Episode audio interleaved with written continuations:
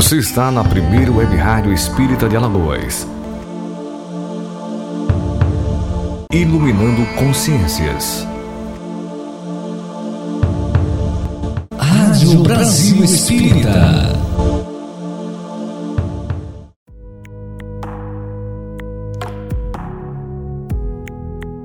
A partir de agora, pela Rádio Brasil Espírita, as Epístolas de Paulo à Luz do Espiritismo. Uma apresentação César Perry.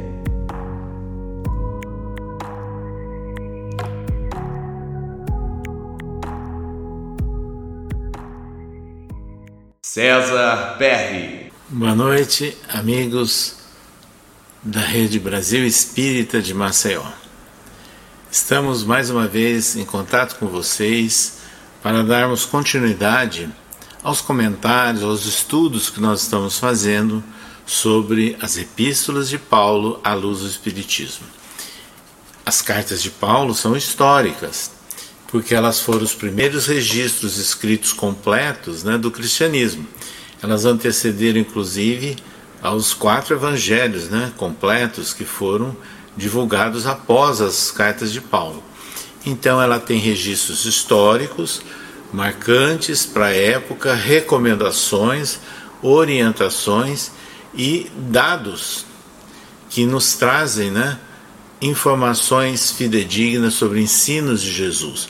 E é desses que nós vamos fazer brotar o ensino moral de Jesus, que é imorredouro. O ensino moral de Jesus sobreviveu a séculos e séculos, como anotou Kardec, né, na apresentação do Evangelho segundo o Espiritismo. E é sobre isso, portanto, que nós temos que fazer aí alguns comentários, né? lembrando de que a essência moral de Jesus, que está presente também nas epístolas de Paulo, é que nós temos que valorizar. E não apenas algumas contendas típicas da época, questões assim do contexto daquele momento, nada disso. Vamos então valorizar e trazer para os nossos dias essas ideias. A epístola de Paulo dirigida a Tito, nós temos que esclarecer em primeiro lugar quem era Tito. Tito era um jovem. Paulo conheceu ainda na adolescência e Tito se tornou um seguidor de Paulo e teve ainda algumas atribuições defini definidas por Paulo. Então veja, quando Paulo escreve uma carta dirigida a uma liderança, a uma pessoa, essas cartas são chamadas de pastorais. É o que aconteceu com a epístola que nós já comentamos de Paulo a Timóteo. Então vejam, Tito, como que Paulo o conheceu? Isso é registrado, inclusive, nos textos né, do Novo Testamento, principalmente por eh, nos comentários feitos eh, na magistral obra, no romance histórico Paulo Estevão de autoria do Espírito Emmanuel, pela psicografia de Chico Xavier. Então anota Emmanuel que Paulo conheceu Tito na seguinte situação, em Antioquia, que foi aquele primeiro lugar que Paulo fundou um agrupamento de seguidores de Jesus. Anota então, Emmanuel, ali Paulo abraçou Tito pela primeira vez, quando esse abnegado colaborador mal saía da infância mais à frente, né, passado algum tempo, nessa mesma cidade de Antioquia, também registra Emmanuel. Alargando os projetos generosos, Paulo deliberou levar em companhia o jovem Tito, que, embora oriundo das fileiras pagãs, e não obstante contar 20 anos incompletos, representava na igreja de Antioquia uma das mais lúcidas inteligências a serviço do Senhor. Desde a vinda de Tarso, Tito afeiçoara-lhe como um irmão generoso. Então veja uh, o relacionamento uh, fraternal né, de Paulo com relação a Tito. Aí mais à frente anota Paulo se referindo, né, uh, aliás, Emmanuel se referindo a uma viagem de Paulo. Na manhã imediata, a pequena caravana partiu. Compunham-na Paulo, Bernabé, Tito e mais dois irmãos, que os acompanhavam em caráter de auxiliares. Então, é, Tito passou a acompanhar Paulo em viagens ainda com 20 anos incompletos. Né? Isso é muito significativo. É, Tito foi, inclusive, protagonista de um fato histórico, porém é, delicado, né, que aconteceu por ocasião da visita que é, Paulo resolveu fazer a Jerusalém e retornar à casa do caminho. E lá ele ficou chocado porque notou aquelas tentativas, ideias judaizantes né, que estavam presentes ali em propostas de Pedro e de Tiago. Inclusive, que todos os seguidores de Jesus antes deveriam passar pelos rituais judaicos, inclusive da circuncisão. E essa foi a discussão que surgiu com a chegada de Paulo trazendo Tito, porque Tito era gentil, era pagão, ele não era judeu. Então, é, se discutia a necessidade dele ser circuncidado. Depois de muita polêmica, de muita discussão, né, é, é, Paulo acabou cedendo, inclusive pensando em abrir campo para futuras uh, tarefas né, uh, de envergadura que seriam executadas por Tito em várias regiões, inclusive em relação com os judeus.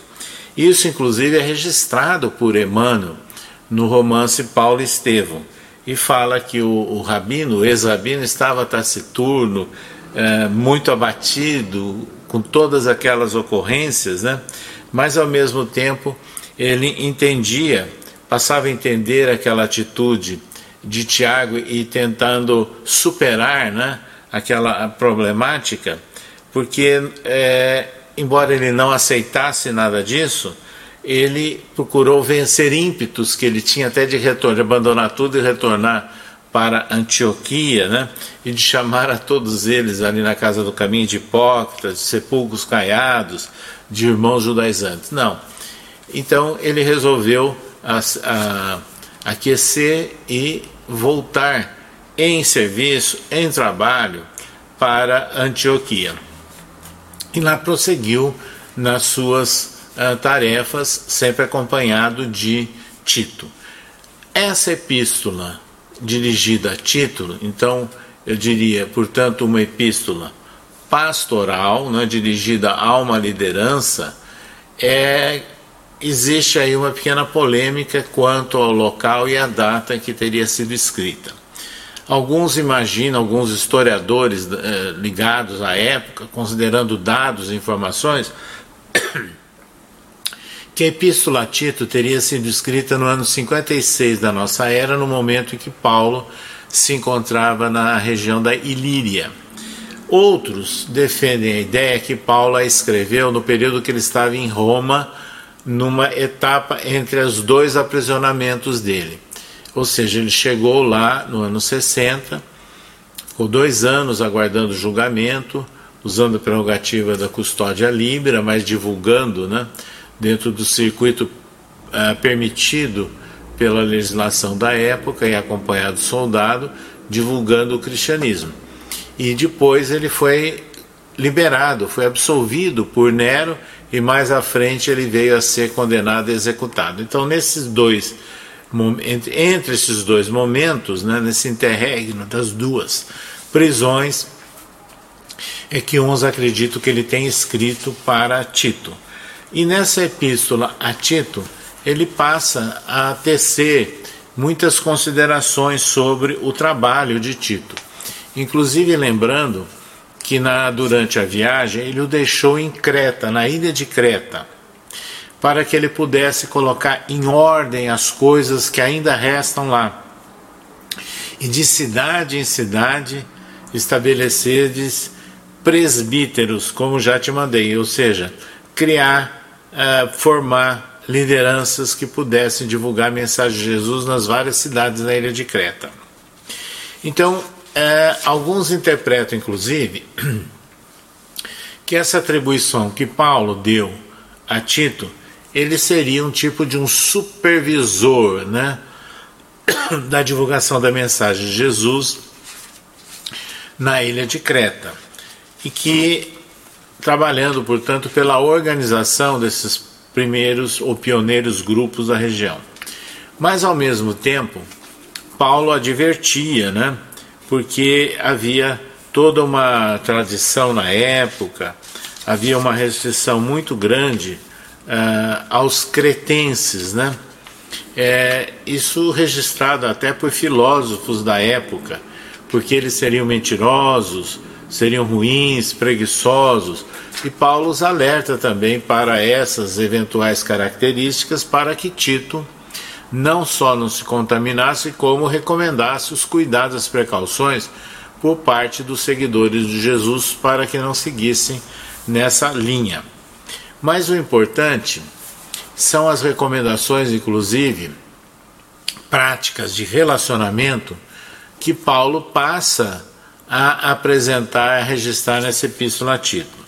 Escrevendo, por exemplo, aquele que for irrepreensível, né, é, em termos de marido, de uma mulher que tenha filhos fiéis e que não possam ser acusados de dissolução e nem de desobedientes. E ele recomenda que todos os seguidores de Jesus, as lideranças, fossem irrepreensíveis não soberbos, não iracundos, nem dado ao vinho, nem espancador, nem cobiçoso de torpe ganância, mas dado à hospitalidade, amigo do bem, moderado, justo, santo, temperante. Veja o perfil né, que Paulo traça para um colaborador, um seguidor e um líder do cristianismo primitivo. Então essa epístola ela tem aspectos muito interessantes né, relacionados com o papel daqueles que têm responsabilidade de, de, liderança num agrupamento com características de seguidores de Jesus. E isso até nossos dias. E aí anota Paulo para Tito: retendo firme a fiel palavra, que é conforme a doutrina para que seja poderoso, tanto para demoestar com a sã doutrina, como para convencer os contradizentes. E aí Paulo faz também um alerta, né? Porque naquela época já existiam os contraditores, aqueles que combatiam, aqueles que se misturavam como falsos profetas, né? É, no seio desses agrupamentos pioneiros do cristianismo. E aí escreveu Paulo: porque há muitos desordenados, faladores, vãos, enganadores, principalmente aqueles vinculados né, à circuncisão, se referindo ao judaísmo, que ficavam inconformados às vezes com o crescimento dos seguidores de Jesus. Mas o que, que ele recomenda? Aos quais convém tapar a boca homens que transtornam casas inteiras, ensinando o que não convém por torpe ganância então ele recomenda cuidados. E entre esses cuidados, ele diz que todas as coisas, veja o que Paulo escreveu para Tito: todas as coisas são puras para os puros, mas nada é puro para os contaminados e infiéis. Antes, o seu entendimento e consciência estão contaminados. Então, essas recomendações são muito úteis né, para todos aqueles que têm é, um papel de ação, de liderança, de organização junto a um agrupamento de seguidores de Jesus. E prossegue nessas recomendações, que eu diria até paternais, né? É, no espírito de uma epístola pastoral, como nós dissemos. Anota Paulo: em tudo te dá por exemplo de boas obras. Na doutrina mostra incorrupção, gravidade e sinceridade. Vejam que são aspectos marcantes né, para caracterizar um perfil do bom dirigente, do bom líder, do bom colaborador. Então, essas situações que são registradas uh, por Paulo a título de orientação, de recomendação ao jovem líder Tito, elas são válidas até nossos dias. E ele chega também a notar: mas não entre em questões loucas, genealogias e contendas, e nos debates acerca da lei, porque são coisas inúteis e vãs. Ele estava se referindo àquelas traduções judaicas de estudo, de manutenção, de valorização, de genealogia, de povo escolhido, de linhagem, de tribo escolhida, né? E também as contendas, debates que eles ficavam insuflando. Isso era típico né, dos fariseus ortodoxos que até provocavam Jesus, como está registrado nos evangelhos. São coisas inúteis e vãs. E é uma coisa que nós temos que pensar também em nossos dias, né? Até que ponto é válido nós ficarmos gastando, usando o nosso tempo com polêmicas, com pessoas às vezes que estão agindo, muitas vezes como agentes perturbadores, não é? Por isso, é, Paulo recomenda com o seguinte registro para Tito: e os nossos aprendam também a aplicar-se às boas obras, nas coisas necessárias, para que não sejam infrutuosos. Pois bem, meus amigos que nos acompanham pela rede é, Brasil Espírita de Maceió, a Epístola de Paulo a Tito é, portanto, uma recomendação para a aplicação às boas obras, à ação, à prudência, ao cuidado, né, no exercício dessas atribuições que Paulo estava delegando ao jovem Tito.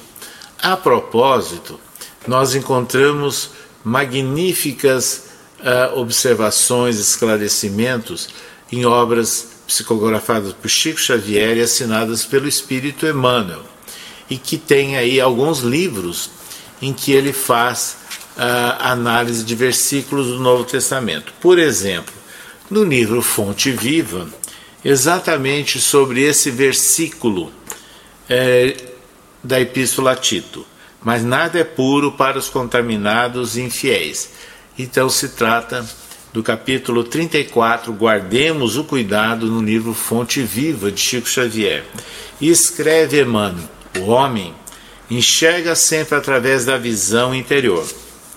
Com as cores que usa por dentro, julga os aspectos de fora. Pelo que sente, examina os sentimentos alheios. Na conduta dos outros, supõe encontrar meios e fins das ações que lhe são peculiares Daí o imperativo de grande vigilância, para que a nossa consciência não se contamine pelo mal. Quando a sombra vagueia em nossa mente, não vislumbramos senão sombras em toda parte. Junto das manifestações do amor mais puro, imaginamos alucinações carnais. Se encontramos um companheiro trajado com louvável apuro, pensamos em vaidade. Ante o amigo chamado à carreira política, mentalizamos a tirania política. Se o vizinho sabe economizar com perfeito aproveitamento da oportunidade, fixamo-lo com desconfiança e costumamos tecer longas reflexões em torno de apropriações indébitas. Quando ouvimos um amigo na defesa justa, usando a energia que lhe compete, relegamo-lo de imediato à categoria de intratáveis. Quando a treva se estende na intimidade da nossa vida, deploráveis alterações nos atingem os pensamentos. Então, Emmanuel prossegue nesses seus comentários. Virtudes, nessas circunstâncias, são jamais vistas. Os males, contudo, sobram sempre os mais largos gestos de bênção recebem lastimáveis interpretações. Guardemos cuidado toda vez que formos visitados pela inveja, pelo ciúme, pela suspeita ou pela maledicência. E aí conclui Emmanuel: casos intrincados existem nos quais o silêncio é o remédio bendito e eficaz. Porque, sem dúvida, Cada espírito observa o caminho ou o caminheiro, segundo a visão clara ou escura de que dispõe. Veja que beleza, né? Essa mensagem assinada pelo Espírito Emmanuel, e que dá prosseguimento a outros comentários sobre a epístola de Paulo a Tito, como por exemplo no livro Bênção de Paz, também psicografado por Chico Xavier. Nesse livro, no capítulo que é intitulado Nas Trilhas da Palavra, que é o capítulo 14, Emmanuel comenta aquele versículo que nós já fizemos referência. Tu, porém, fala o que convém à sã doutrina. Então é o cuidado da palavra, e nós sabemos que a palavra tem que ser coerente com a ação e com o pensamento.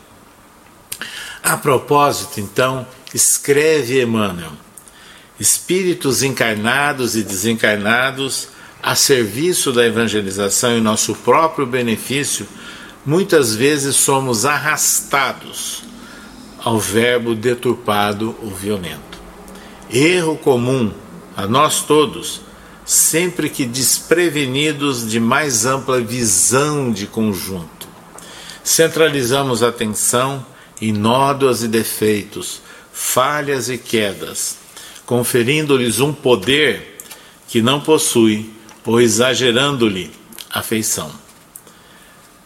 Enquanto isso ocorre, perdemos tempo, retardando as edificações espirituais que nos competem, à maneira de operários que furtassem as horas de trabalho em que se engajaram, para medir a lama do caminho que o sol há de secar. Avisemo-nos, anota Emmanuel, tanto quanto possível, contra semelhante impropriedade. Conversando ou escrevendo, informando ou pregando, imunizemos a nossa área de obrigações, desterrando o mal, seja de nosso pensamento ou de nossa palavra. Se nos constitui dever de setor identificar a presença da sombra e ou afastá-la, sempre que a sombra ameace a comunidade, façamos luz sem tumulto, contraproducente, mas fujamos de comprometer a obra do Senhor pisando ou repisando deficiências, chagas, mazelas e infortúnios alheios, convictos de que fomos chamados a falar o que convém à sã doutrina. Meus amigos, essas observações registradas pela psicografia de Chico Xavier, onde o Espírito Emmanuel analisa versículos do Novo Testamento, são de substancial importância para todos nós. E vejo que esses dois versículos que nós selecionamos aí, é, da epístola de Paulo a Tito, mas comentadas por Emmanuel, já nos dão aí uma vasta, oportuna orientação para as nossas reflexões, para os nossos pensamentos.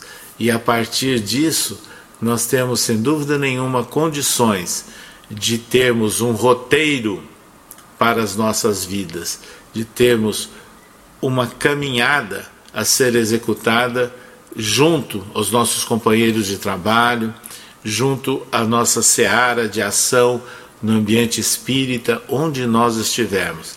A Epístola de Paulo a Tito é de profunda recomendação para o bom relacionamento para a prática do bem e o cultivo de valores entre todos nós.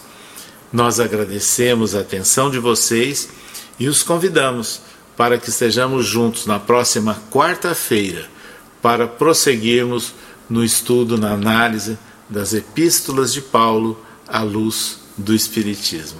Uma boa noite a todos e até quarta-feira.